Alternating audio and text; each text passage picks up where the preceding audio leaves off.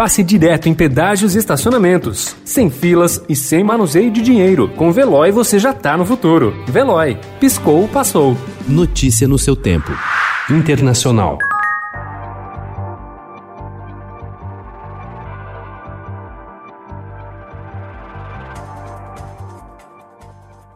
O Senado da Argentina aprovou na madrugada de ontem um projeto de lei que legaliza o aborto no país. Reivindicação de grupos feministas, a proposta autoriza a interrupção voluntária da gravidez até a 14ª semana de gestação. Após 12 horas de sessão, o texto proposto pelo governo do presidente Alberto Fernandes teve 38 votos a favor, 29 contra e uma abstenção.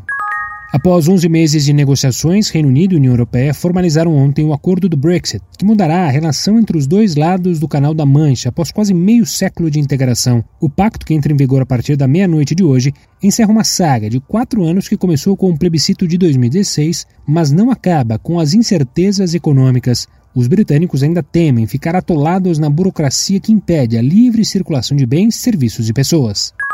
Um ataque deixou ontem 25 mortos e 110 feridos no aeroporto de Aden, no Iêmen. O atentado ocorreu pouco depois da aterrissagem de um avião que transportava os ministros do governo recém-formado que acusa os rebeldes Houthis, apoiados pelo Irã, de disparar quatro mísseis. Nenhum membro do gabinete iemenita foi ferido. O presidente eleito dos Estados Unidos, Joe Biden, e sua vice Kamala Harris anunciaram ontem que farão campanha na semana que vem na Geórgia, no segundo turno de duas eleições para o Senado. As disputas definirão o controle do Congresso. Os republicanos têm maioria, 50 a 48 senadores.